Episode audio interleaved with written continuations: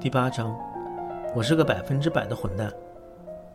妈妈，我在前封信里说，我觉得在我们这个时代里，好像没什么好反叛的。昨天我去看了场电影，想法有点改变。那个德国片子叫做《好日子过去了》，三个年轻人觉得社会很不公平，想继续上世纪七十年代德国左派赤军联的革命精神，只不过赤军联用暴力试图去实现他们的理想。这三个人则想用非暴力的方式，他们闯入富人的豪宅，但是不拿东西也不破坏，只是把豪宅里的家具全部换位，然后留下一张纸条：“好日子过去了。”他们恐吓富人的意思是，再多的钱也帮不了你们，我们进来了。三个人之一用自己的破车曾经撞到一个富人的奔驰车，所以欠了一笔修车赔款。有一天夜里。发现他们闯入的豪宅正巧是这名奔驰车主的家，正巧他们又被这人撞见认出了，所以他们不得已只好将这人绑走，也就是说他们成了绑匪。躲在阿尔卑斯山的破木屋里，几个人开始交谈。他们发现这名妇人竟然也曾经是六七十年代的愤怒青年，曾经充满改造社会的理想和斗志。三个人逐渐反省，觉得他们的绑架行为其实不符合他们所立下的理想，想把人放走。而被绑者回忆起自己的愤怒岁月，也表示不会报警，而且债也不要讨了。但是富人一回到自己熟悉的环境，却改变了主意，马上报了警。警察巡线追到了三人的住处，发现已经搬空，只留下一张纸条，上面写着：“有些人永远变不了。”电影的最后是这三个人闯进一个电视台，把频道关闭。他们认为电视是愚民最彻底的工具。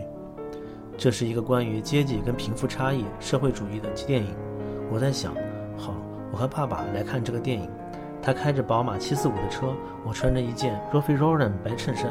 我们住的小镇是全德国平均收入最高的小镇。那我不正是这电影中的坏人吗？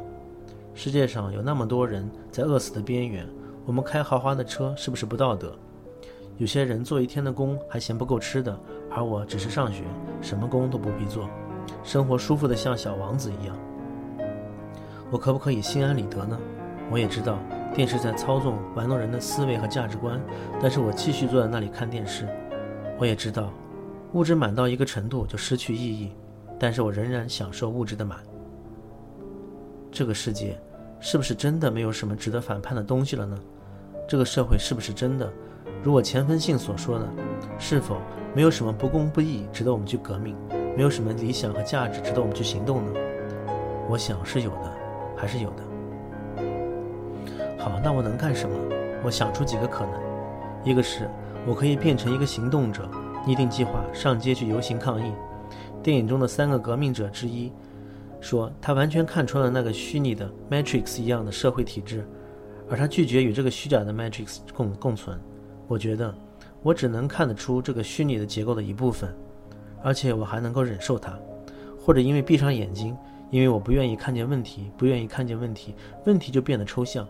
我的解决方案就是对问题视若无睹，假装看不见。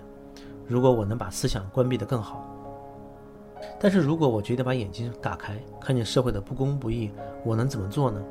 我活在一个民主社会里，说是信息开放、价值多元，电视、网络、报纸，每天都在影响我。但是，当你真正想要知道你要做什么的时候，他们告诉你：“嘿，你要自己决定，因为这是民主。”前面当我在谈年轻人的自由的时候，我接到很多读者来信，对我来说很多，他们似乎都有同感。这个世界没什么好反叛的了，但是这个电影好像提醒了我：世界上那么多不公正存在，怎么可能没有反叛的需要？所差的只不过在于你是否愿意看见，是否愿意站起来，行动不行动而已。最后，我就不得不问我自己：那么你是不是要决定站起来去行动？我真的认真想了这个问题。然后，妈妈，我必须诚实的告诉你我的自我发现，就是当它是忏悔录吧。我发现是，我知道麦当劳为了生产牛肉大面积破坏南美的原始森林，而他们的老板口袋里塞满了钱。但我不会因而不去吃麦当劳。我知道非洲很多孩子死于营养不良。但我不会因而不把吃不下的饭菜留在盘子里，让它被倒掉。换句话说，我发现我是个百分之百的混蛋。我是一个日子过得太好的年轻人，狠狠打我几个耳光也不为过。但是至少我清楚地看见自己的生存状态，而且至少并不以我的生存状况为荣。现在，妈妈，我好奇你会怎么说呢，安德烈？